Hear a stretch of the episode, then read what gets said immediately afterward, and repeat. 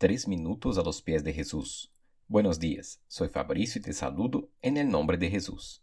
Leyendo la Biblia entendemos que el mensaje del Evangelio nos enseña que es imposible que nosotros restablezcamos nuestra relación con Dios a través de nuestro propio esfuerzo.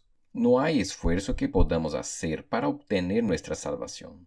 La recibimos por gracia, o sea, gratis cuando entregamos nuestra vida a Cristo y aceptamos su señorío sobre nuestras vidas.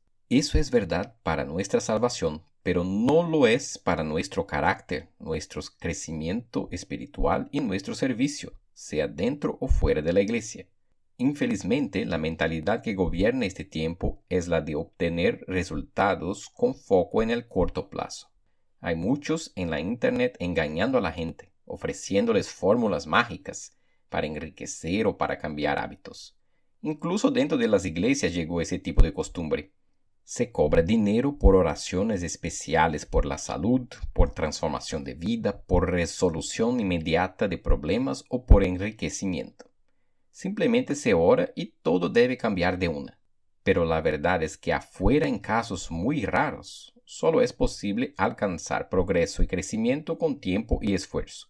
Es cierto que Dios sigue haciendo milagros y puede cambiar toda una situación en un momento, pero eso es la excepción y no la regla.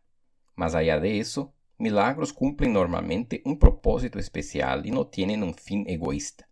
Cuando Dios hace un milagro, tiene un propósito. Eso lo observamos en la Biblia. El libro de Proverbios habla muchas veces de ese tema. Veamos algunos versículos sumamente interesantes. Proverbios 13:4.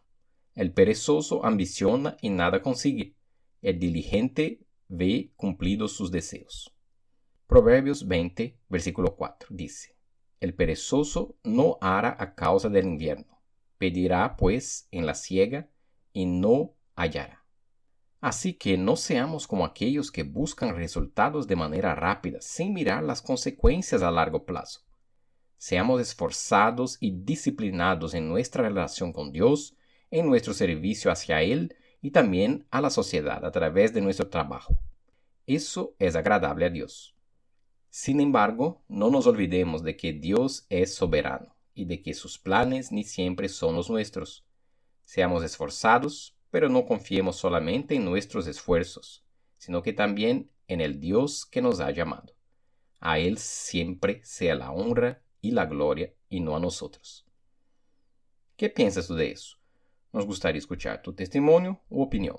Nos puede visitar en iglesialatina.com. Que tengas un día muy bendecido.